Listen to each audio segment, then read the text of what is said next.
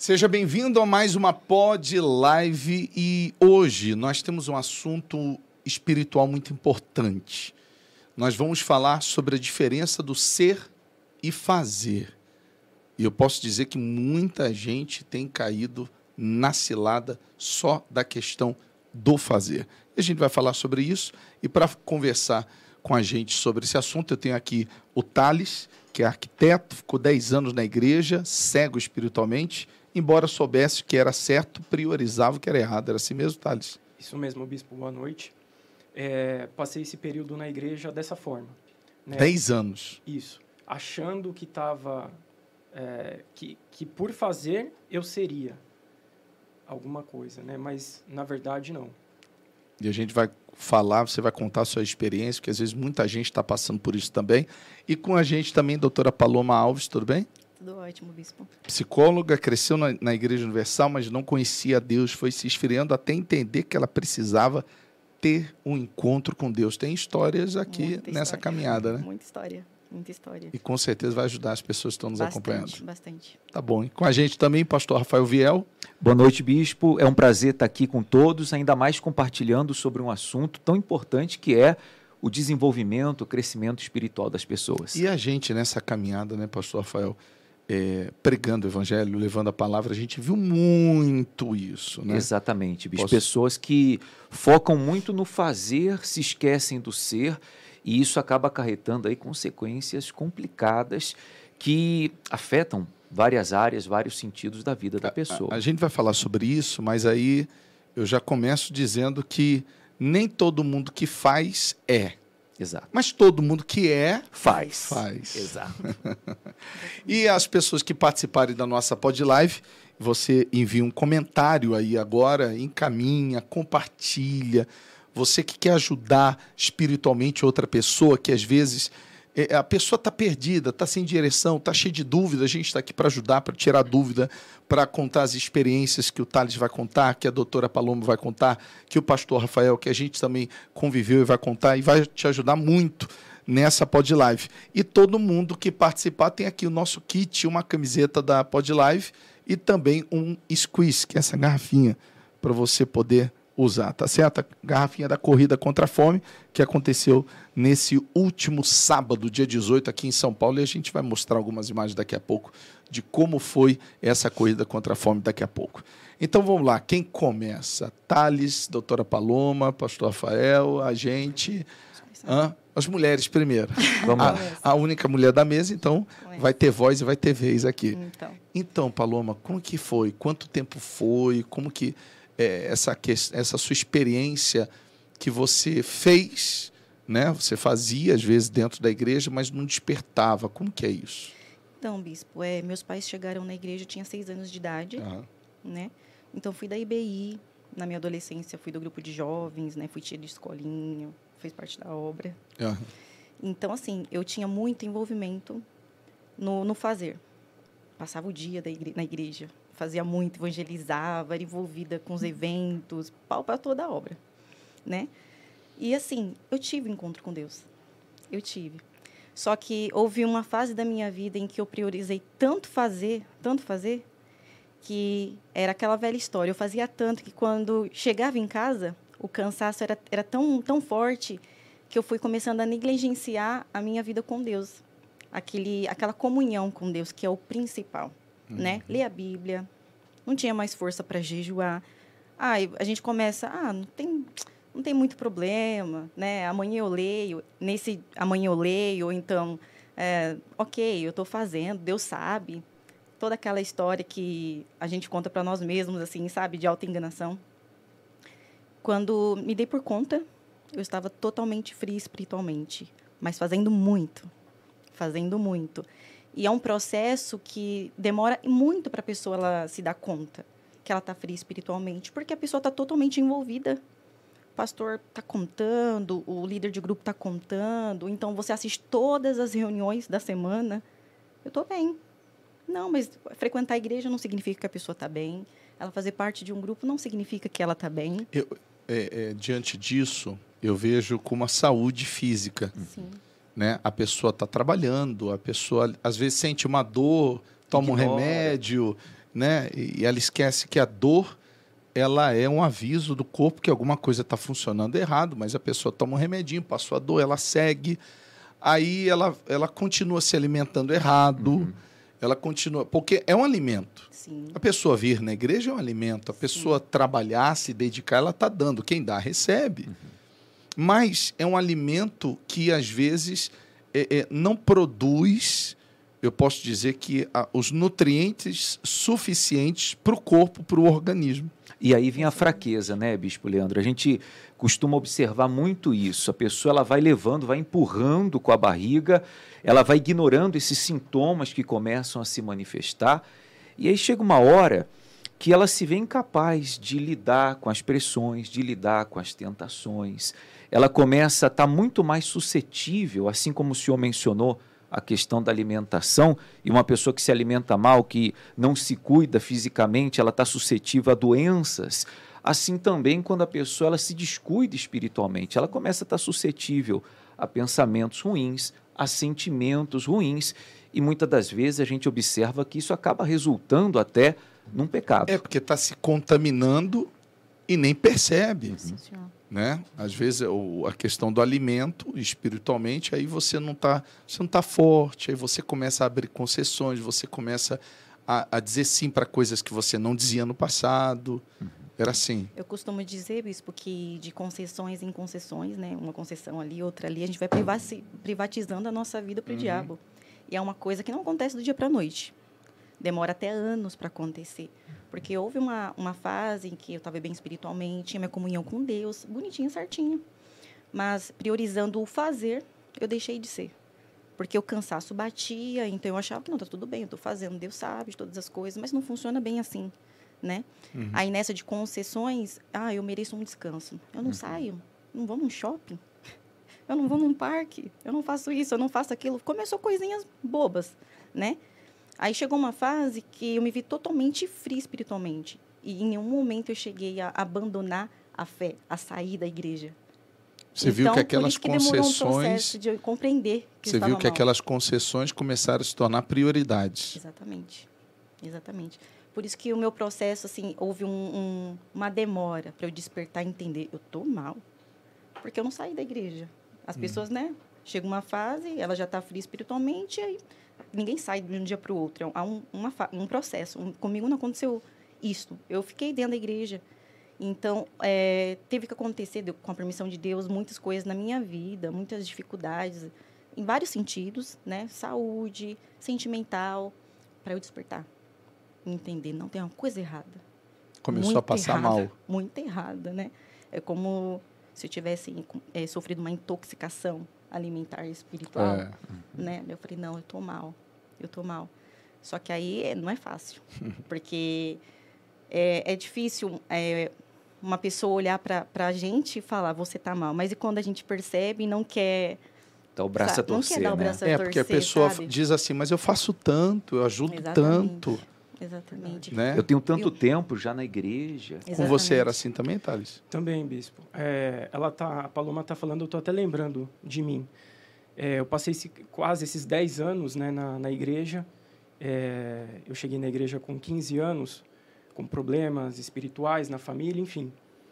E com o tempo a gente vai sendo contado, né? Então, jovem, ainda não trabalhava, então vai ficando na igreja, faz isso, faz aquilo. Cheguei até a tomar conta de grupo mesmo não sendo obreiro. Uhum. É, devido à necessidade da igreja, tudo, enfim. E, e fazia muito, é como ela disse, né? Tinha, eu lembro de quinta-feira que o pastor tinha reunião, eu ficava na igreja das sete da manhã às oito horas da noite, olhando a igreja, fazia tudo, fazia ponto de, de fé, lavava banheiro. É... Mas não cuidava de você, né? Não... Você estava cuidando da igreja. Da igreja. Você cuidava do salão, hum. Né? Aquela pessoa que que limpa o salão da igreja. É, ela limpa o salão da igreja, mas não limpa o interior dela. Exatamente. Ela, ela, vai deixando uma sujeirinha aqui. É, é, é igual a pessoa que vai numa churrascaria. Isso eu acho, acho que já aconteceu com todo mundo. Né? O camarada coloca aquele espeto da carne aqui do lado, uhum. quando ele vai cortar, espirra o óleo. Ah, já. Né? e o que, que a pessoa faz? Na hora, na hora, ela não pensa duas vezes, ela vai limpar. Uhum porque ela não quer perder aquela blusa. Mas às vezes isso está acontecendo com a alma dela é uma sujeirinha aqui, é uma sujeirinha ali. E ela não faz essa limpeza, ela cuida como você, você cuidava fisicamente de um templo, mas não cuidava do seu templo, o templo do Espírito Santo, que é a sua vida, a sua alma, o seu ser. Exatamente. E fazia, né? Fazia cada vez mais. Pastor tinha reunião, a gente ficava na igreja tomando conta. Uhum. É, todo mundo achava que, que eu tinha Espírito Santo, inclusive eu. Uhum. Porque se eu estou fazendo, então eu tenho Espírito Santo. Tive uma, uma experiência com Deus que hoje eu entendo que não foi um encontro com Deus, foi uma, foi uma emoção, foi algo ali. Eu, mas eu, eu lembro até hoje do dia, tudo, mas não vi frutos daquilo depois, né? Não vi. Porque se tivesse sido o Espírito Santo, eu não teria me afastado. Uhum. Cheguei aí para a entrevista de obreiro, na época. Graças a Deus não fui levantado. Na época eu estava desempregado e o pastor regional disse assim: para ser obreiro tem que estar tá trabalhando. E depois também não fiz tanta questão. Ah, vou procurar um emprego tal para ser obreiro. É, não fiz tanta questão porque, bispo, analisando tudo isso, é, eu tinha muita dúvida em relação a isso. Até que um dia o pastor chegou em mim, provavelmente ele via algo em mim, ele chegou para conversar, ele perguntou: Você realmente tem o Espírito Santo, Thales? Eu falei: Não, eu tenho, pastor. Ele falou: Mas tem mesmo? Uhum. Eu falei: Não, eu tenho, pastor. Mas eu já estava com dúvida. E aquilo que o pastor disse para mim, é... aí foi gerando mais dúvida em mim, porque eu não fui humilde o suficiente para pedir ajuda, né? Falar: Não, pastor, eu preciso de ajuda, realmente eu não tenho. Então o orgulho foi lá para cima, aí entram as concessões. Exatamente. Faculdade, aí, tem, aí começa a ter mais tempo para faculdade, mais tempo para o trabalho, começa você é, começa a ter outros senhores. Isso. Exatamente. É importante, né, bispo, a gente também é, usar como exemplo o relacionamento conjugal, marido e esposa, que é um espelho do relacionamento com Deus. Normalmente, quando a gente atende casais, a primeira queixa é: nós não temos comunicação. E a gente acaba observando isso no relato da doutora, do Tales, que eles comentam né, que já não havia uma comunicação entre eles e Deus, embora envolvidos com muitas tarefas, aquela intimidade, aquela comunicação que fortalece o relacionamento já não existia. Acaba se tornando uma religiosidade. Exatamente. Eu sei, eu sei orar, eu sei os horários da, dos cultos. Como aquela pessoa eu... que diz: Eu já sou casado mesmo, já tenho 5, 10 anos de casado, é. eu nunca vou perder o meu casamento. E aí vem as concessões. Aquele relacionamento vai se enfraquecendo e a gente sabe que o diabo, então, vai esperar o momento certo para apresentar algo mais atrativo, mais chamativo. Então vem a traição. No relacionamento com Deus não é diferente. Ele espera, ele aguarda o momento oportuno e aí vem aquilo que é mais atrativo, aquilo que é mais prazeroso, e aí vem a queda. Tem um exemplo que eu gosto. Arruma para mim uma folha verde, folha de árvore. É um exemplo que eu gosto. Eu fiz até um encontrão uma vez com, com a evangelização falando sobre isso.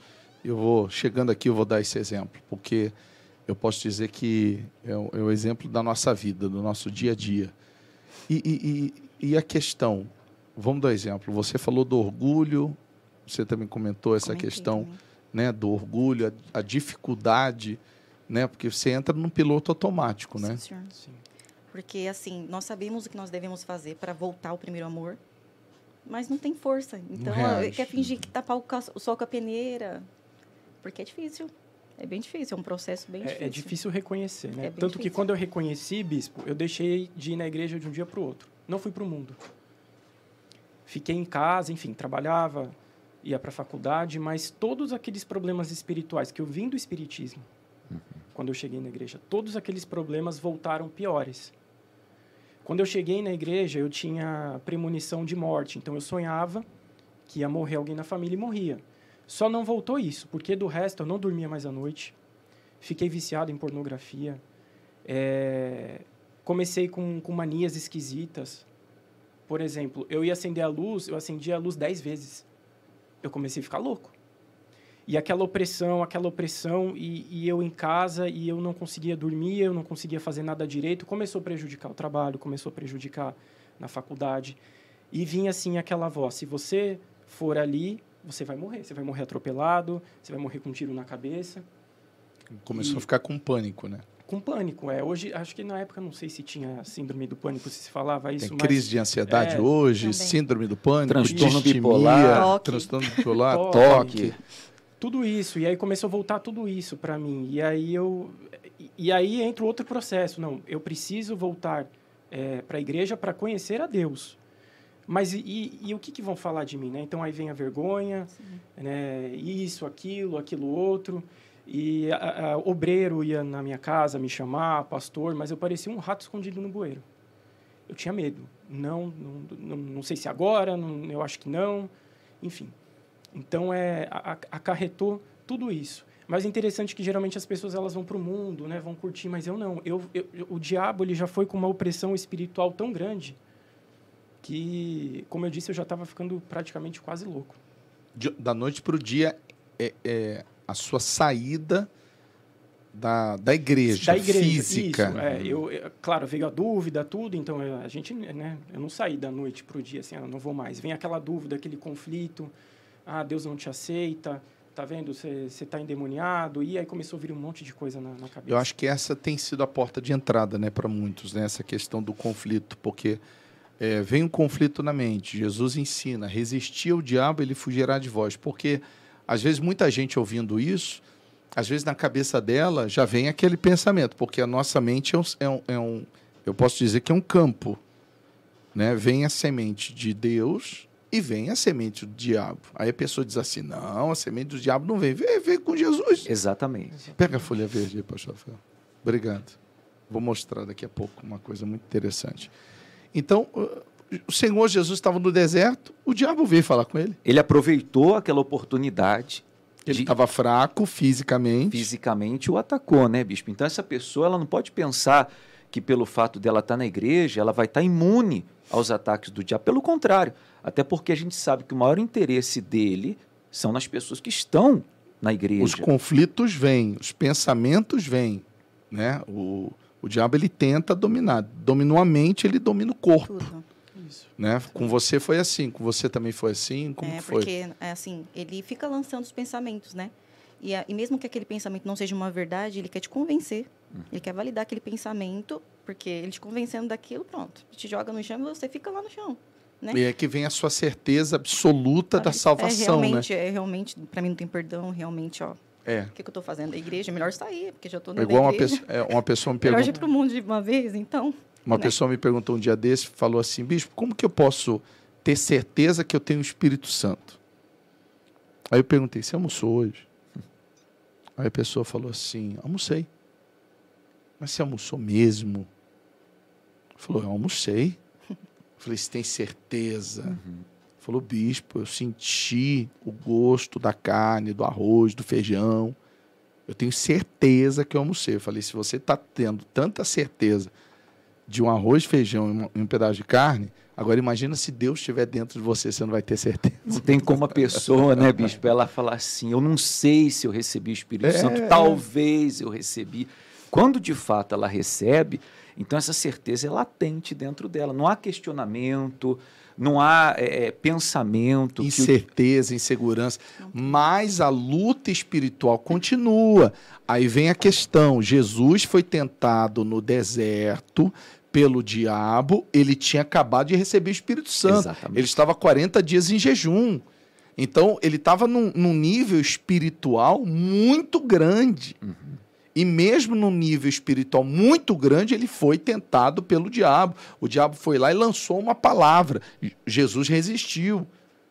Ele rebateu com a palavra. É aí que entra a questão do alimento. Exatamente. Que você falou que você parou de se alimentar. Exatamente, Bis, porque assim, é muito fácil uma pessoa identificar quando ela está fria. Uhum. Ou quando ela está quente. Mas quando ela está morna é muito difícil. Uhum. Ela é. identificar quando ela está morna é o pior estágio. Porque é, né, é, a pessoa fica anos nesse estágio de de, de morbidão. É, então assim, tá tudo bem. Não, não, tem problema. Assim, amanhã tudo bem, se amanhã nunca chega, você não recupera mais aquele estágio, ou fica melhor, né? Uhum. Do, de um estágio espiritual que um dia já, já esteve. Então, assim, e o diabo, ele é paciente. Ele é muito paciente. Se precisar de, de demorar 10 anos, ele uhum, vai exatamente. esperar 10 anos. Eu, é, a gente tem uma, um alvo, né? Sim. A partir do instante que aceita o Senhor Jesus, tem um alvo nas costas, Com né? certeza. Exatamente. E quando a gente está em movimento, é mais difícil acertar. Sim. Mas a questão do movimento, é aí que entra a dificuldade da pessoa entender, do fazer e do ser. Uhum. Né? Porque quem é de Deus, quem é nascido, não adianta. Ela faz. Faz. E- Esse, esse movimento, né, bispo, não se trata apenas de é, amontoar mais tarefas É. na igreja. E, e muita gente tem dificuldade para entender isso. Ela acaba associando esse movimento da fé, esse desenvolvimento da salvação, conforme a, a palavra determina, com se envolver em mais atividades dentro da igreja. E aí entra o auto-engano, porque todo bem que nós fazemos gera uma sensação de bem-estar. Isso na igreja, isso quando eh, a pessoa se envolve talvez numa eh, um trabalho social, tem pessoas que cuidam às vezes do- dos animais, ou seja, todo bem em relação ao próximo, ele gera essa sensação de conforto. Mas essa sensação de conforto não necessariamente é um sinal de comunhão com Deus. É, tem- temos que fazer. Exato. É essencial. É igual, vamos dar um exemplo. Tem que fazer seis refeições por dia. Uhum. Agora imagina se todas as refeições foram um, um, um donuts, Hum. né? um sonho Uhum. recheado de doce de leite e um refrigerante. A pessoa vai ficar doente. Ela fez as seis refeições por Uhum. dia. Mas é, em um mês ela está com picos de glicose, ela está tendo um monte de problema, Desnutrição. Na de saúde. forma. Entendeu? Então a mesma coisa, a, a parte espiritual. Ela faz, mas ela tem que separar, ela tem que ter o momento dela com Deus, porque a gente está dando, Exatamente. a gente está dando. Se eu não tiver o meu momento, porque a gente, a, a gente ajuda, dá força, dá palavra para as pessoas da hora que a gente acorda até a hora que a gente vai dormir. Né? Se a gente não se alimentar, eu vou dar o quê?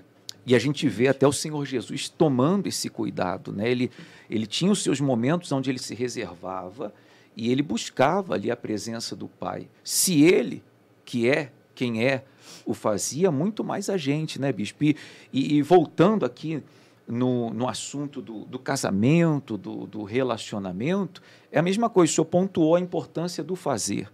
Nós temos que, de fato, é, estar dispostos a fazer um agrado, fazer um elogio, enfim, cuidar da relação. Mas tudo isso só é válido quando há fidelidade, Ações, né? Exatamente, quando há cumplicidade, a gente às vezes até ensina as pessoas dizendo isso na igreja: olha, se o marido dá presente, se o marido faz elogios, mas acaba sendo infiel, trai a esposa, com certeza, se a mulher se valoriza, ela não vai aceitar aquilo. De nada serve o que ela fez.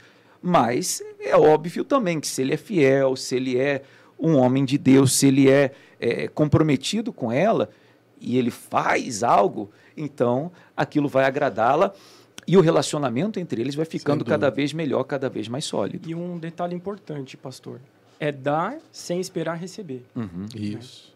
Porque eu lembro de mim.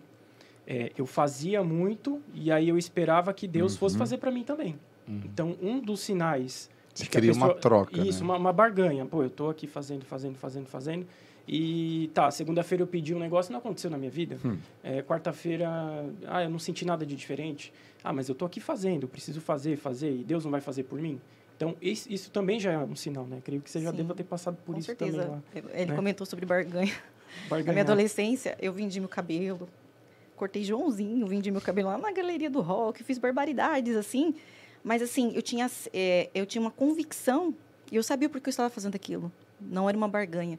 Só que depois de, de um tempo, eu comecei, não, se eu fizer tal coisa, Deus vai me dar tal coisa, porque eu sei que Deus vai Piloto fazer. Não, não automático. porque eu tinha prazer de fazer. Não porque eu tinha prazer de, de ofertar, Você sabia fazer. Eu Você sabia, sabia fazer, fazer. mas já tinha perdido o sentido do porquê eu estava fazendo. Né? Aí quando muda o sentido, ofertas que Deus não, não, não se agrada, né? É, não então, se agrada. E depois dessa saída? desse esfriamento todo, É. depois de muita... é, eu perdi meu pai, né? Eu era muito apegada ao meu pai. Então, tive um, um... Me afetou emocionalmente de uma tal forma, assim, que é como se tipo, é, apertasse um morto, assim, sabe? A pessoa fica sem sentido, ela não vai, não vai, não vai gritar, não vai chorar, nem nada. Eu acho que eu me reprimi tanto naquela fase que eu fui guardando e foi meio que fragmentado meu emocional durante anos. Eu fui carregando aquela, aquela angústia, aquela situação, né? Porque é, eu falava para as pessoas, não, não, Deus sabe todas as coisas, etc. Mas é como se eu tivesse ficado com uma mágoa de Deus. Por que Deus levou meu pai? Uhum. Né? Porque foi de uma hora para outra. Uma cirurgia, ele não saiu do pós-operatório e foi. Né? Graças, eu creio na salvação dele, mas era uma coisa que para mim foi inaceitável na época. Né? Junto com situações de vida sentimental, de frustrações, né? Então aquilo foi, foi fui guardando dentro de mim. Sofri um abuso. Eu fui molestada na, na, na, minha infância, não conseguia comentar com a minha mãe. Eu vim comentar com a minha mãe 20 anos depois. Olha. 20 anos depois. Então tinha muitos comportamentos que algumas pessoas não compreendiam, eu não conseguia falar. Sabe quando a pessoa está conversando com você, chega aqui o negócio não sai. Uhum. Não conseguia, eu vim conseguir fazer isso depois de 20 anos. Sabe? Mas também quando conseguir, é como se tivesse tirado uma algema dos meus pulsos. Assim. Eu me lembro num domingo de manhã, é, o pastor, eu já tinha voltado nas primeiras semanas. E aí o pastor era a Santa Ceia e o pastor comentou alguma coisa sobre perdão. E aí eu lembro que eu peguei a Santa Ceia, mas eu tinha maus olhos de um bispo da igreja. E aquilo eu trazia comigo há anos. Uhum. Eu lembro que ali eu fui lá no canto do altar e tive que falar. Não para o pastor, nem para o bispo, o bispo nem, nem sabe que eu existo, é, mas para Deus. E aí, esse processo de você falar, você vomitar, é, já mostra uma diferença. Né? Ah, eu tô querendo mudar. Já eu estou colocando para uhum. fora aquilo que eu estava antes. Reconheceu que estava te fazendo mal. E aí, aqui foi um, um dos detalhes. Depois eu vomitei muito mais coisa. muito mais coisa. Porque aí Deus vai te mostrando, ó, você errou nisso, foi isso, isso aqui. Então é, é, é muito forte é, esse, esse processo né, de, de ter coragem de falar. Já é, já é o sinal de que a pessoa está no caminho certo. Né? E, e, e, quais foram os momentos? Você falou da, da, das sensações que você passou a ter. Como que foi esse processo em que você é, não estava se esfriando, você se viu frio? Né? Na, na igreja, bispo? não, fora, quando você fora. saiu. Ah, sim, foi foi terrível, né? Como eu estava dizendo, foi foi assim, foi angustiante. Uhum. Né? Se eu pudesse dizer quem era o Tales daquela época, era um buraco, era um vazio e uma acusação, bispo. Era essa palavra que eu estava tentando achar aqui, uma acusação. Você uhum. fez, você não é mais, você fez isso aqui, agora você não faz mais. Então era dúvida com acusação, com tudo. Com tudo. Era... A mente foi dominada foi, pela voz do diabo. Foi dominada, bispo. Parece que eu estava sob efeito de uma anestesia, de algum medicamento que deixa a cabeça meio confusa, uhum. meio, meio embaralhado. Eu estava dessa forma. E eu sabia que era o diabo, né? que era o mal. É, porque se a pessoa não consegue vencer um, um conflito e ela foge desse conflito, uhum. ao invés dela resistir, dela lutar, amanhã depois vão vir dois. E ela vai ficando encurralada, né, bicho? Amanhã depois vão vir três. Aí foi o que aconteceu com ele. Exato. Ele passou por uma situação de dúvida, Exatamente. Né? Naquele momento era para ter despertado, lutado. Não é, eu penso assim, não é dizer eu tô bem se eu não tiver. Uhum. Não, mas poxa, peraí, tô sendo vencido por isso, vou reagir, porque eu tenho certeza que tem muita gente que já fez isso, que não esperou chegar nesse extremo, né? É, a pessoa viu que estava dando uma desviada, opa, opa. Uhum que, que eu tenho que fazer para isso aqui não é, me levar? É como, é como é a... o confronto consigo mesmo. Isso, você é. até comentou. Eu sabia o que eu tinha que fazer para voltar, mas não fazia. Mas não fazia. Não fazia né? Esse é o problema. O problema porque lutas e conflitos todo mundo vai ter. Exato. E em cima disso, bispo, eu estava aqui pensando, né? É, a diferença entre a pessoa nascida de Deus ou que vive em comunhão com Deus, daquela que não é nascida ou que perdeu a comunhão, como foi é, o seu caso, não é a imunidade, né? É, a, as lutas, os conflitos virão. Tanto nascido como não nascido, eles podem ser atacados por dúvidas, pela tristeza, pela raiva, né? É, enfim, essas coisas vêm para todos nós porque todos permanecemos como seres humanos. A diferença está justamente no se entregar.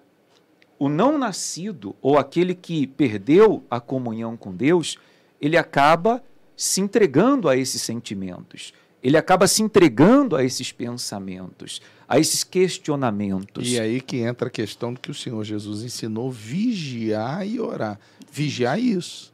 Uhum. Vigiar essas raposinhas que podem destruir o, o, o, o castelo todo, o muro todo, a uhum. vida com Deus inteira.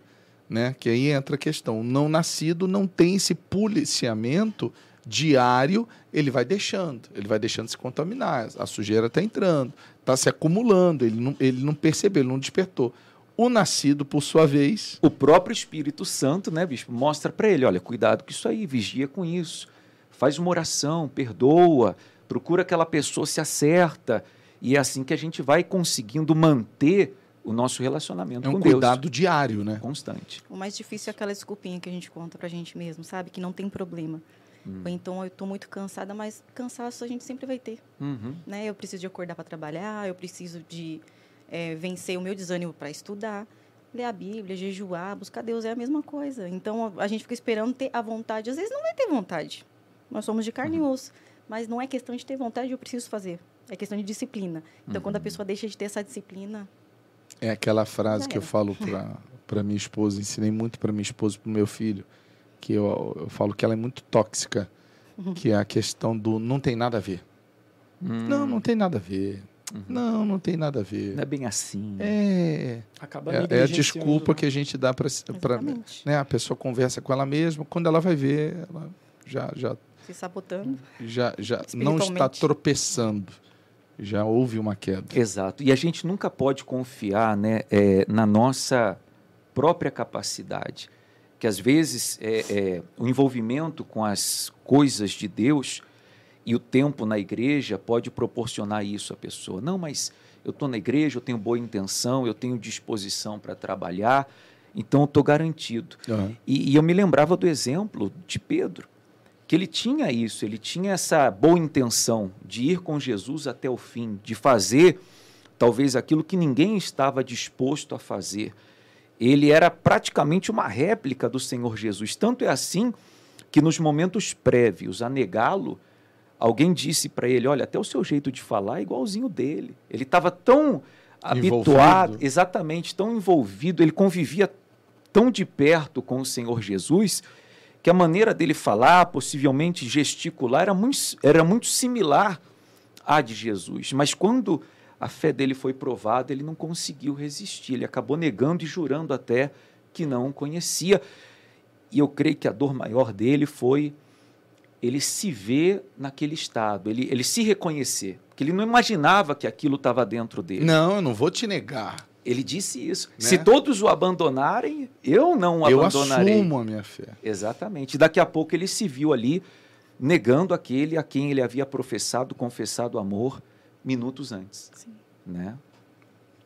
A questão do, do retorno. Quando que vocês despertaram? Né? De que campanha. precisava é, voltar. Foi numa campanha, não era jejum de Daniel, mas foi na minha igreja que o pastor fez semelhante ao jejum, né, de avivamento espiritual. E bispo, foi uma questão de racional, de decisão, vontade. Eu não estava com vontade de fazer nada que eu, que eu fiz na época, né? Então, assim, eu desliguei a internet. Eu ficava dias com a internet literalmente desligada, 100% desligada, nem para receber WhatsApp, enfim. Eu li um livro em nove horas, sentei, hum. enquanto eu não acabei de ler aquele livro, eu não levantei dali. É, eu não conseguia mais escutar as mensagens do Bispo Macedo, um, um, hábito que eu tinha, né? Assim, que eu sentava, botava meu caderninho, a Bíblia, escrevia hum. o que eu tinha entendido, eu não conseguia mais, porque aquilo me confrontava. Então, eu sentava e ficava ali, eu vou escutar escutava as mensagens do bispo, eu vou escutar. Colocava louvores, escutava, porque assim, é, nessa fase, eu até escutava um louvor ou outro, mas eu não tinha. Eu escutava porque eu gostava do louvor, mas não porque eu tinha uma comunhão e aquilo me avivava. Eu tinha vontade, sede de escutar, sabe? Então comecei eu sabia o que eu tinha que fazer. Você estava então, fugindo. E quando você deixava fazer. de ouvir a palavra, você estava fugindo da verdade. Da verdade, eu sabia que eu escutar coisa que não me agrada, que ia ficar. Hum. Uhum. então eu sentava e falei, eu vou escutar. Então fui, fui me alimentando, me alimentando do nutriente que estava faltando. Isso. Né? Aí o bom alimento você começou a colocar para dentro. Exatamente. E foi, foram assim. Comecei a fazer tudo que me alimentava espiritualmente, tudo uhum. que eu não estava fazendo e o que eu sabia que eu não estava fazendo. E assim, não tem como se eu, eu plantar e não, e aquilo não brotar, né? Então foi começando a ter forças. Eu estava indo nas reuniões. Na época eu ia só de domingo, né? Não era frequente como antes. Mas eu comecei a ter mais forças de ir. Eu tinha prazer. Saiu do piloto automático. Eu estava indo, mas eu não tinha prazer mais de ir. Eu, eu estava indo, mas eu tinha prazer. Tinha prazer de começar a ficar mais tempo na igreja, como antes. Mas não só para fazer, mas porque eu queria, porque eu estava sendo. Uhum. Né? Começou, então, a ter essa diferença. Eu fui percebendo essa diferença. E o resto foi consequência. De eu voltar a me doar, porque eu estava sendo. Uhum. Então, eu queria fazer né? O que era você bem recebeu e você queria poder passar, passar para as pessoas aquilo certeza, que você recebeu. Aquilo que eu, que eu gostava de fazer. Mas não só porque eu gostava, mas porque aquilo brotava de dentro de mim, jorrava uhum. de dentro de mim, né? E foi um processo que não foi fácil. Eu tive que desfazer de amizades, que... É, porque, assim, como eu disse para o senhor no começo, eu não me lancei no mundo 100%. Uhum. Mas também era aquele... É o que Deus abomina, né? Você não é frio e você não é quente. Você é Isso. é morno. Então, porque quando a pessoa está no mundo, ela se entrega de verdade, Exatamente. então ela sabe, eu estou mal. É. Mas quando ela está morna dentro da igreja, ela se engana. Não, eu pareço bem. Exatamente, em cima do muro, sabe? É, tá, o que tu quer da sua vida? Eu tô é. lá, perdendo tempo, Jesus volta, tu fica também, tá tudo bem, sabe? Então, assim, eu me, me lancei. É, terminei relacionamento de anos me afastei de, de amizades, até de familiares que eu gostava muito, mas que a coisa já não batia, sabe? Eu fiz o que foi necessário, o que Jesus colocava dentro da minha cabeça. Eu falava, é isso daqui, é isso daqui. Uhum. Ah, mas não, é isso daqui. Já então, não era mais a, a, a, Paloma religiosa não. que fazia o que você aprendeu.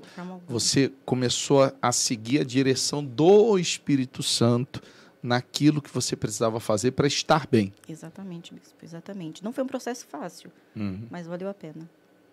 Valeu a pena. O conceito de, de comunhão é, é justamente isso, né? Concordância de pensamento. Quando uma pessoa ela começa a se sujeitar, a exemplo do que a doutora fez, ao Espírito Santo, ela está entrando nessa concordância. E é natural que o resultado disso seja o fortalecimento, seja a renovação espiritual, ou no caso daquelas pessoas que ainda não nasceram de Deus, que elas possam nascer. Então, é, é tá aí a dica, né? Tá aí o caminho para quem quer esse fortalecimento. É, é se, se, colocar de acordo, é deixar de resistir, deixar de fugir, deixar de se esquivar e encarar a realidade de acordo com o que a palavra de Deus determina. Deixar de se enganar. Exatamente. Que é o né? pior engano, né, é o bispo? Engano. O auto-engano. Quando a pessoa ela engole o orgulho, engole o ego. É aquela pessoa que tira uma foto sorrindo nas redes sociais, uhum. mas por dentro ela está chorando, está desesperada. Ela abre o sorriso só para tirar foto. E, e no, no, nos nossos dias a gente pode até associar com aquela prática que muitos têm, né, de compartilhar às vezes um versículo bíblico, compartilhar ah, às vezes, enfim, até uma mensagem da própria igreja, uma postagem da própria igreja mas às vezes o que ela está compartilhando ali nas redes sociais dela, ela nem concorda. Ela não vive. Ela não vive. Isso. Não Exatamente. E com você, Thales, essa questão do, do retorno. Daqui a pouco eu vou falar da Folha Verde, não esqueci não. Bispo, eu passei por algum, alguns problemas em casa, né? Minha avó teve uma queda, quebrou o fêmur, minha mãe acabou, acabou ficando na cadeira de roda. E, e aí já virou uma, uma opressão que aí eu creio que foi o resgate de Deus mesmo, porque eu sozinho não conseguiria sair. Teve uma madrugada de sábado para domingo, Ali eu fiz uma oração para Deus, eu falei, meu Deus, eu preciso sair daqui, só que sozinho eu não consigo. Eu estava em casa, não conseguia sair de casa. Um obreiro, depois, acho que da reunião de manhã, ele passou em casa. Na hora que eu abri a porta da sala, eu falei, obreiro, foi Deus que mandou o senhor aqui. Enfim, aí eu voltei. E fora, porque eu também tinha tinha essa, essa coisa assim, eu preciso lutar pela minha família, eu, eu preciso, eu preciso, se eu, eu sabia que se eu tivesse bem, a minha casa estaria bem. Uhum. Isso foi bem claro, foram as duas coisas que vieram à minha mente. E, e eu fui na fé do seguinte: se só de pensar, só do que a gente pensar se sucede, imagina se a gente planta. Então vai, vai brotar, vai nascer. Uhum. E aí eu fui com tudo. É, eu cheguei, voltei para a igreja no domingo 18 horas, mas no domingo 18 horas, e ali eu comecei a ir. Eu comecei a ir, eu sabia o que eu tinha que fazer. É, Segunda-feira eu já não estava mais em pecado, já tinha deixado tudo de errado, já estava já tava indo. E como os senhores estavam comentando, vieram aqueles conflitos, como vem na cabeça de todo mundo. Só que eu fui conversar com o pastor. Eu falei, pastor, vem cá, está acontecendo isso, isso, isso. Da outra vez eu caí por causa disso, disso e disso. Tinha reunião, você que, você que acha que está endemoniado, vem aqui na frente. Eu ia lá na frente. Agora, ou vai ou racha. Uhum. Não importa se acham que, que achava que eu era obreiro, que era isso, que é aquilo. Eu vou, eu vou, eu vou rachar. Ou uhum. vai ou racha. E, e, e indo, passei a fazer como eu fazia antes, mas claro, num equilíbrio, com amadurecimento, tudo diferente, mas eu não deixei de ser. Então, eu saía da igreja, é, já tinha buscado na reunião das sete e das nove e meia. Eu chegava em casa e ia buscar o Espírito Santo. Eu estava buscando encontro com Deus. É, eu evangelizava, fazia tudo, mas eu tinha o meu momento com Deus. Eu jejuava. Coisa que, coisa que anteriormente você tinha desprezado. Tinha desprezado, tinha deixado de fazer, né? Então eu jejuava fora de hora. Eu não vou jejuar só na reunião do pastor, só na igreja. Eu vou jejuar, fazer jejum de pão e água, enfim. Só que eu fui dentro de um equilíbrio. Eu sabia até onde eu podia fazer, então eu trabalhava, continuava estudando e conseguia fazer as coisas uhum. também na, na igreja, mas também fazer pela minha vida espiritual. Conseguiu. É, dá para conciliar dá. Uhum. a vida com Deus para com respeito a qualquer correria. Uma coisa interessante que até você comentou, Paulo, e você, você quando voltou, você falou que foi conversar com o pastor também, mas foi inicialmente. Depois você seguiu também a direção do Espírito Santo. Sim, sim. Quer dizer, eu não ter, vocês não terceirizaram mais hum. a comunhão de vocês com Deus. Não. Tipo assim, eu vou me alimentar nas reuniões, mas eu vou, não vou entregar o meu alimento espiritual só no momento da igreja. Não, eu vou me alimentar em casa também. Eu vou eu vou estreitar mais o meu relacionamento com Deus. Sempre quando alguém chega para mim e pergunta assim, mas bispo, o que, que eu faço para ter uma vida com Deus? Eu falei, traz o Senhor Jesus para o seu dia a dia. Uhum. O problema é que as pessoas, não, é, eu trabalho, eu cuido da casa, tenho meu momento de lazer, ah, e vou na igreja também. Piloto automático. É, aí a pessoa terceiriza a, a vida dela com Deus. Pelo contrário, a, a igreja como uma faculdade, como uma escola. Ela vai ali, ela se alimenta do conteúdo né, daquele momento e aprende, mas tem que fazer o dever de casa. Porque quantos até, né, bicho, vão a uma universidade, a uma escola e por não exercer aquilo que é ensinado, não serve de nada. Né? A gente comentava sobre alimentação e disso se trata. Se eu estou com fome, eu não posso esperar que o Senhor coma por mim ou que eles comam por mim. Eu tenho que me alimentar. Eu, o pastor ele pode nos indicar qual é a fonte, onde está o alimento, mas se eu quero ser fortalecido por aquilo, cabe a mim então levar aquele alimento à minha boca. O pastor guia as ovelhas aos pastos verdejantes. A ovelha se alimenta dos pastos. Tem que se alimentar, mas ela vai ser guiada. Então com vocês foi assim, né? Vocês pararam de de terceirizar a fé de vocês, terceirizar a comunhão de vocês com Deus e entenderam, tem que fazer o dever de casa, né? Sim, senhor Sim. bispo, que nem eu falei do piloto automático, né?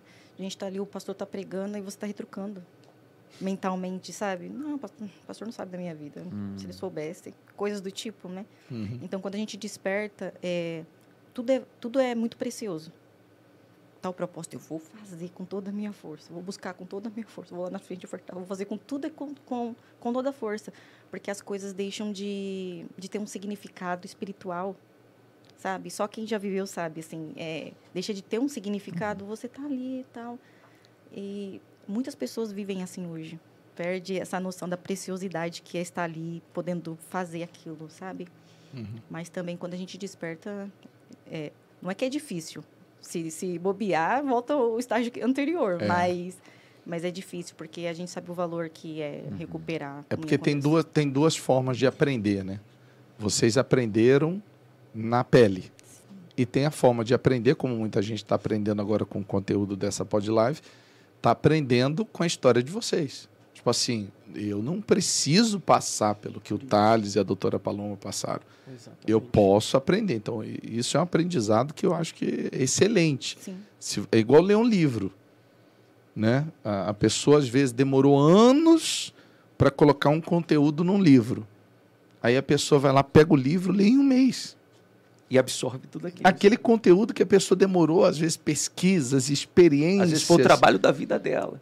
E ela bota num livro que a pessoa em um mês ela adquire. Então tem duas formas de aprender. Vocês aprenderam sofrendo e vivendo na pele. Sim. E muita gente pode aprender com a experiência de vocês. Falar, opa, peraí, eu já estava dando essa cambaleada, vou voltar, eu sei o que eu preciso fazer, vou reconhecer que eu preciso, vou me levantar, vou me reerguer, já estava ficando morno, uhum. né? vou me aquecer novamente. Então, isso e, é interessante. E esse significado que a doutora comentou é, é muito importante. Quando a pessoa está em comunhão com Deus, tudo que é feito para Deus é valioso porque ela faz para servir. Sim. Né? Então, ela tem prazer naquilo. Ela sabe que, ainda que aquilo exija da parte dela um esforço, um empenho, uma dedicação, um sacrifício, muitas das vezes, mas ela está servindo a Deus. A partir do momento que ela perde essa comunhão, então aquilo é mais uma tarefa na lista de tarefas que ela tem. É aí que ela começa a problematizar a obra de Deus, né? E aí vem as reclamações, vem as murmurações, a insatisfação. Porque tira a espiritualidade daquilo que se faz. Exatamente. Não adianta. Se torna um fardo, se né? Se torna mecânico e a pessoa se, é, é o fardo.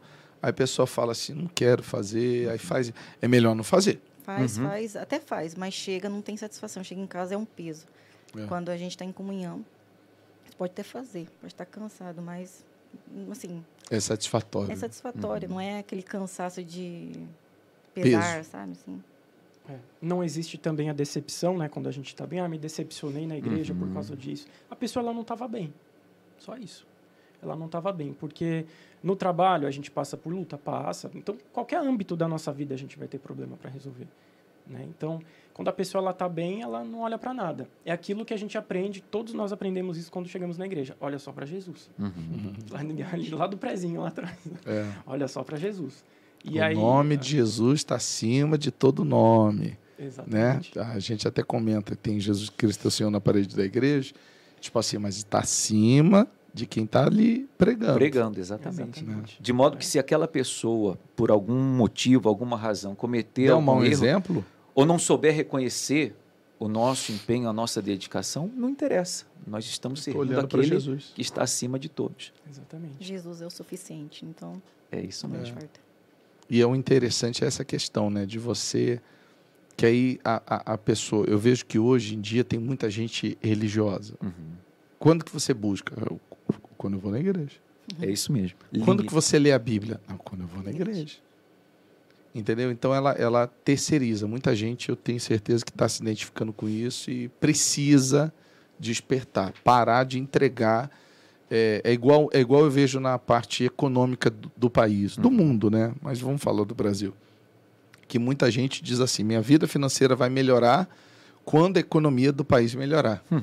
Quer dizer, ela está terceirizando a vida dela, está entregando a autoridade da vida dela na mão de alguém. E, e, isso é um sofisma, né, bicho? Porque a gente sabe que isso acontece muito aqui no Brasil, porém a gente chegou é, há pouco aqui no Brasil, vindo de fora, vindo dos Estados Unidos, e, e, e muita gente, é, às vezes, sai daqui e vai para lá, pensando o seguinte: não, já que não acontece no Brasil, vou para lá e, vai, e não acontece, porque não é o lugar não são os outros, é a própria não, muita pessoa. Muita gente vem para São Paulo com essa visão. Sim. Exato. E chega, a gente faz trabalho até com Anjo da Madrugada, com os moradores de rua.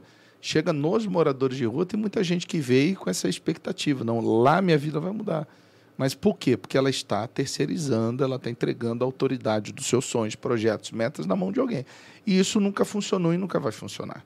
Se a pessoa quer realmente realizações e projetos, ela tem que assumir o controle da vida dela e buscar a direção de Deus, colocar Deus à frente. Uhum. Ela e Deus. Ela e Deus. Aí sim, aí sim ela toma o controle da vida. Aí não tem diabo, aí não tem pensamento, aí não tem adversário, não tem inimigo, não tem conflito, não, não tem, tem nada. escândalo, não tem nada, bicho, não tem nada.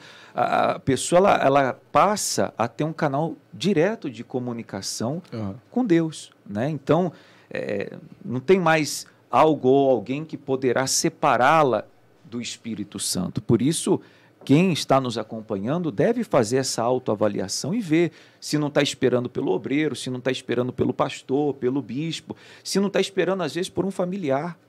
Né? Aquela coisa, não, um dia que meu familiar é, mudar comigo, aí eu vou mudar também. Não, cabe à pessoa, ela fazer a parte dela e com certeza Deus vai fazer a parte dele. E como a gente está no jejum de Daniel, uma coisa interessante. É, existe. Vou voltar na saúde. Tem a dieta e reeducação alimentar. Uhum. Quem é viciado em dieta, o nome já disse, efeito sanfona. Uhum. Vai e volta. Vai e volta. E quando volta? É. é igual uma vez eu fiz uma caminhada, aí fiz um propósito, 30 dias de caminhada, quando eu estava no Rio Grande do Sul. E eu ia da catedral ao monte, todo dia, caminhando. Todo dia, caminhando. Aí eu emagreci muito. Porque subindo força mais, tal, tal, tal. Aí eu falei, meu Deus, poxa, fez bem para os dois lados, espiritualmente e fisicamente. Quando terminou o propósito, 15 dias depois voltou tudo. Mas por quê? É como a dieta. Uhum. Não se tornou algo é, contínuo. No jejum de Daniel, muita gente fala, não, agora uhum eu vou buscar, né? Agora eu vou eu vou me separar desse mundo, isso aquilo e tal. Aí quando termina o jejum de Daniel, ela está bem. Ela está bem espiritualmente. Mas aí daqui a pouco ela volta a fazer o que ela fazia. Volta a se alimentar espiritualmente mal, uhum. volta a deixar de ler a Bíblia. Eu penso assim, que o jejum de Daniel é uma oportunidade não só para a pessoa fazer um momento com Deus de 21 dias, mas para ela aprender e se reeducar espiritualmente naquilo que tem que fazer parte do seu dia a dia. No jejum de Daniel cabe essa questão da terceirização. É. Porque então eu preciso então de um propósito para fazer. Hum, fato. Eu preciso de um propósito para fazer Alguém isso, tem que falar para mim. Então estou é. terceirizando. Eu não consigo fazer por conta própria. Eu já não uhum. tenho força para fazer uhum. por conta própria. Senão seria o quê? Um hábito, uhum. né? Não seria aquela coisa instável. Eu preciso três vezes no ano, duas vezes no ano para me fazer é. isso. Então ela tem que se tornar um hábito. Sim. Né? Ela tem que se reeducar espiritualmente nesse momento e, e entender, poxa, isso está me fazendo bem. Então, eu vou tirar isso aqui, vou colocar isso aqui. Entendeu? Então, não, não, não, não é um sacrifício. Porque ela, ela inseriu na sua vida a sua comunhão com Deus. Exatamente. E, e tudo que, que desenvolve na vida, né, bispo, é, é de acordo com essa reeducação, com essa disciplina. E espiritualmente é a mesma coisa. A própria palavra orienta que a salvação deve ser desenvolvida. Se muita gente, com o passar dos anos, tem experimentado, infelizmente, a frieza espiritual, a acomodação espiritual, sai daquele estado de estar no primeiro amor para se tornar morna espiritualmente falando, é porque não se reeducou, não desenvolveu a sua salvação. Ela, em algum momento, acabou se acomodando. E, e ela pode aproveitar o jejum de Daniel para dar um start. Não vai Isso. acabar. E voltar a se intoxicar. Exatamente. No dia 31, ela não pode pensar, bom, já fiz o que tinha que fazer, agora eu vou, como se diz, meter o pé na jaca outra vez. É, porque entra na religiosidade. Ela Exatamente. só faz porque alguém falou, alguém porque alguém disse, porque alguém passou para ela. Isso só acontece se a pessoa ela firmar um compromisso com ela mesma, bispo. Isso. Senão não funciona. Porque aí ela vai estar tá terceirando novamente, né? Aí, ok, acabou, então não preciso, ninguém está vendo, né? Deus não é a tá disciplina, vendo, tá né? Só que não. Então ela precisa ter esse compromisso com ela mesma, ela entender o porquê que ela está fazendo, senão não vai funcionar. Uhum. Tem que ter uma, uma, motivação, né? E a motivação dela tem que fazer sentido para ela, não tem que fazer tem, não tem que fazer sentido para outras pessoas, né? Ah, mas que fulano vai pensar, que fulano, uhum. fulano, fulano não tem a visão que a que Deus me deu. Então, se a visão foi dada a mim, cabe a mim fazer o que eu preciso fazer. Não cabe a ninguém fazer, ninguém vai fazer por mim. É igual volto na, na saúde. É igual quando a pessoa fala assim: segunda-feira eu começo. Não, é qualquer momento. Eu posso começar agora. Uhum. Nesse agora, momento. agora, agora. O que, que, que, que a pessoa que está nos acompanhando precisa agora? Agora. Voltar a ler a Bíblia? Então, agora, pega a Bíblia. Decisão. Acabou. Pronto. Não é, ah, eu vou, eu vou, eu, segunda-feira eu volto a, a orar. Não, dobra o joelho agora e fala com Deus.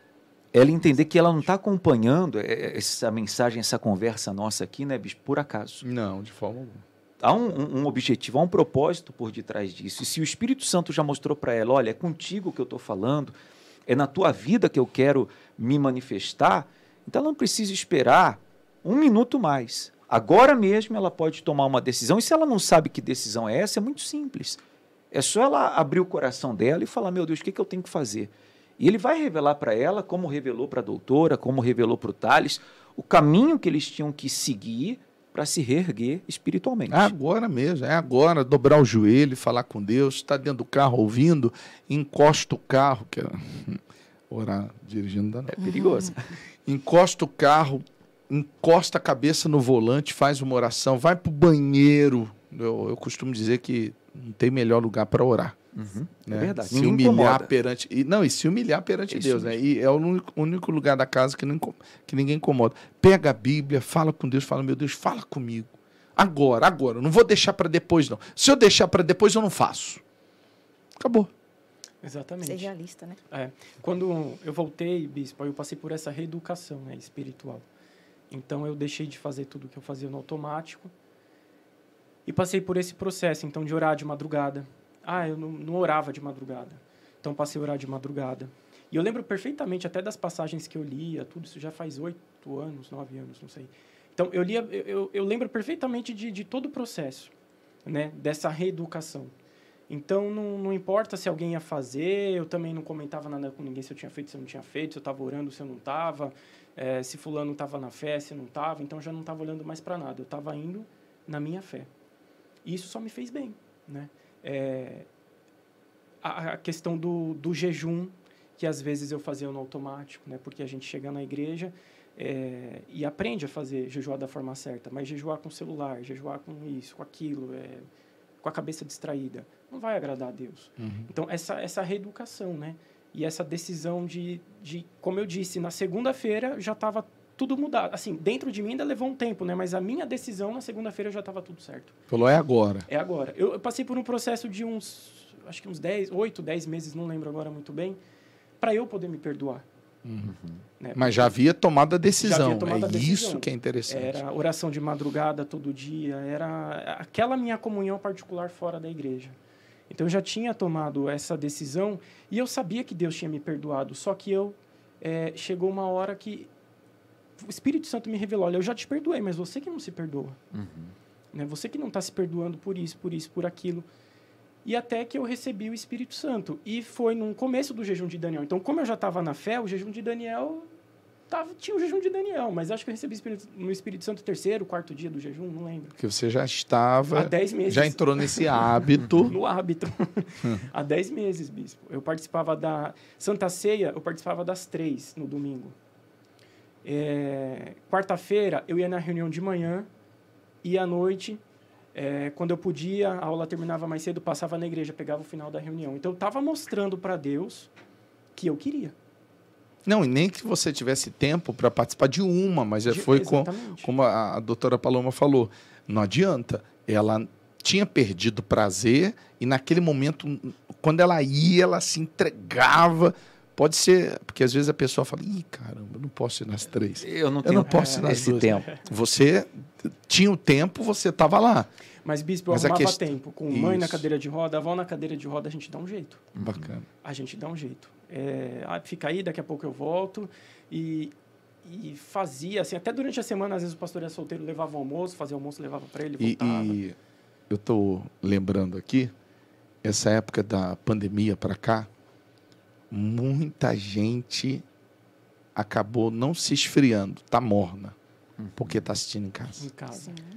A questão de assistir em casa foi, foi necessidade e eu, eu digo que às vezes essa necessidade continua. Cidades distantes, uhum. países onde é, você trabalhou fora, Rafael, eu tenho certeza que tem lugar que não tem nem igreja perto. a igreja ainda não chegou. Então, nesses casos, é uma exceção, né, bispo? É necessidade. Exceção. Exato. Né? Mas muita gente fez da necessidade o seu hábito. E né? aí que está o problema, né? Porque é. ela não está demonstrando essa sede que o Thales comentou. Fato. Ela está limitando essa busca dela, esse esforço dela em relação a receber a presença de Deus. Os templos já, graças a Deus, estão abertos, né, bispo? As reuniões acontecem, graças a Deus, normalmente, com precauções, porém, já não há mais motivo para a pessoa ficar longe. da igreja, ficar longe da casa de Deus e ter a oportunidade ali de demonstrar para Deus: meu Deus, eu quero. Eu quero, eu preciso da tua presença. Saindo desse estágio de letargia espiritual, no qual, infelizmente, alguns caíram ao, no decorrer da pandemia. E aí que entra a folha verde. Qual é o segredo, bispo? A folha tá bonita? Agora, agora sim. Tá bonita, não tá? Tá bonita. Tá bonita. Sim, senhor. Hum? Tá viva essa cor verde, sim, não senhor. tá?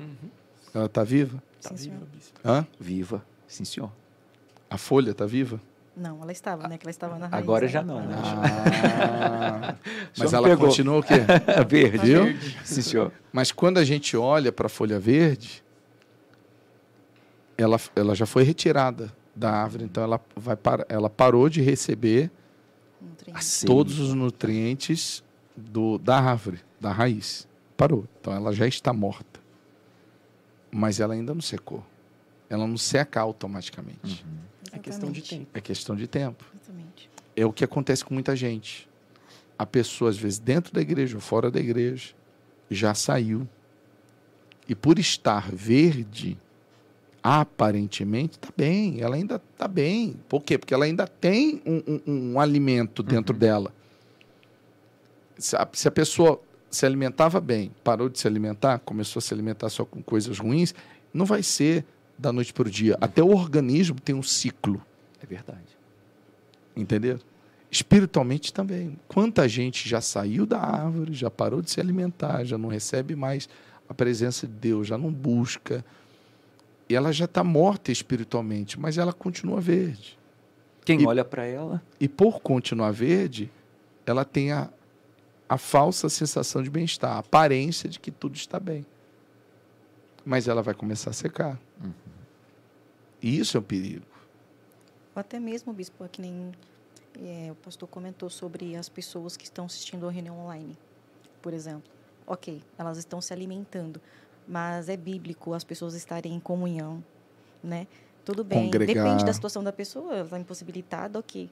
Mas não, aí já entra o comodismo e a pessoa acha que está tudo bem. E não está. Não, a gente sabia que as pessoas andavam dias para chegar onde Jesus estava só para ouvir a mensagem. Então, se você tem sido uma folha verde, já que está fora da árvore, é hora de voltar. É hora de. Às vezes você diz assim, mas eu nunca saí. Não saiu. Às vezes a folha cai assim no pé da árvore, mas ela já, já saiu. E se esse conteúdo te fez bem, se esse conteúdo te ajudou, compartilha. Envie para o maior número de pessoas que você conhece. Pessoas que às vezes você sabe que precisa ouvir o que foi falado. Tá certo? A gente, antes de encerrar, nós realizamos a corrida contra a fome. Se tiver algumas imagens, coloca aí. Isso daí, algumas imagens da nossa corrida contra a fome, porque nós fazemos exatamente. nós fazemos, porque né, é uma missão do cristão. Foram 23 mil pessoas pela administração do Parque Ecológico do Tietê que estiveram conosco na corrida contra a fome. E todas essas pessoas se uniram num propósito muito especial. Né? Esse propósito da corrida contra a fome, onde nós sabemos que a fome tem pressa, não dá para esperar. Quem tem fome precisa ser alimentado agora. E a gente vai a nossa meta era arrecadar, as pessoas doaram, fizeram as suas inscrições e todo o valor foi revertido para adquirir cestas básicas. Nossa meta era alcançar 70 toneladas de alimentos. E a gente terminou o evento com 133 toneladas de alimentos, quase o dobro da proposta. E com isso a gente vai conseguir fazer. A Sabrina Sato esteve com a gente, o Matheus Furlan também, apresentadores da Record, apoiando essa causa. E a gente agora vai levar, vai conseguir ajudar mais de 7 mil famílias nesse final de ano. No dia 26 de dezembro, nós vamos levar as comunidades carentes, levando as pessoas que estão em extrema pobreza. Todo mundo que está acompanhando, você pode continuar ajudando. É só você fazer um pix para o nosso é, o pix do Unisocial, tá? Que é unisocial@universal.org, tá certo? Momento da oração, o pessoal se preparando. Se você quiser saber mais, né, do que foi, de como foi a Corrida Contra a Fome. Também tem o nosso Instagram da Corrida Contra a Fome, tá bom? Que é Corrida Contra Ponto Fome. Instagram, Corrida Contra Ponto Fome. Tá certo? É só ir lá. Tem o, o sorteio do kit para a gente encerrar aqui. Quer falar mais alguma coisa, Thales, enquanto a gente sorteia o nome aqui? Ó, caixinha agora, tá. Hã? Não tinha caixinha. Personalizada. Sorteava, sorteava dentro de uma. Hã? Agora tinha, era uma caixinha de sapato, né? Quando começou, né? Olha agora. Hã? A coisa vai evoluindo, rapaz. Hã? Quer inclu... falar mais alguma coisa? Thales, doutora Paloma? Bispo, é, só aproveitando o exemplo da, da folha, a Bíblia diz em Ezequiel 47, Apocalipse 22, que as, árvore, as árvores né, plantadas junto às águas, ela dá fruto todos os meses.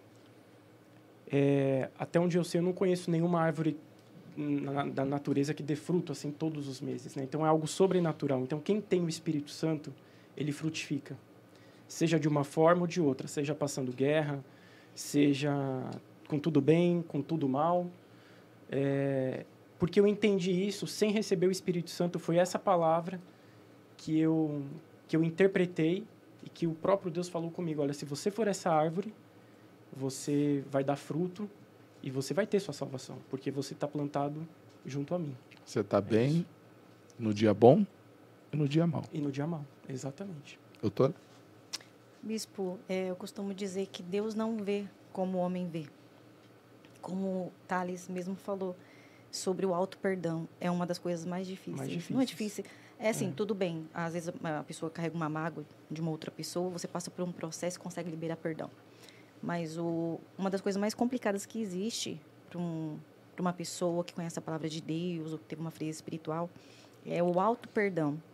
Porque o diabo ele sopra o tempo todo, nem quem está bem e quem não está bem, né? Então, a pessoa, para ela se perdoar e ela, e ela reconhecer o estágio dela, acabou com orgulho, mas depois para vir o perdão, uhum. é difícil. Então, a pessoa, vale a pessoa lembrar que Deus não vê como o homem vê. Então, assim, a partir do momento que ela se entrega, ela reconhece. Acabou. Acabou, não tem, não tem por que dar errado. Pastor Rafael? É como está escrito, né? Que ainda que a mãe se esqueça do filho que amamenta, Deus não se esquece de nós. Então, se a pessoa se apegar a essa palavra que é dele, com certeza ela vai receber essa oportunidade, se necessário, uma nova oportunidade, e ela vai ser cheia do Espírito Santo. O filho pródigo, quando voltou, o pai não criticou, não questionou, que aí entra tudo que vocês falaram. Exatamente. Foi correndo em direção a ele. Ah, feliz, fez uma festa. Sim. Exatamente, bicho. Então volta. É volta a fé, volta a comunhão com Deus. E lá de Minas, Angélica Costa ganhou o kit da Pod Live, tá bom? Vai lá de Belo Horizonte, a capital mineira. A gente vai ficando por aqui. Que Deus ilumine a sua vida. Não esqueça, compartilha. Esse conteúdo te ajudou? Compartilha. Não fica só com você, não. Multiplica que essa palavra possa chegar a todas as pessoas que você conhece, tá bom? Deus abençoe e até a próxima. Pode live. Tchau.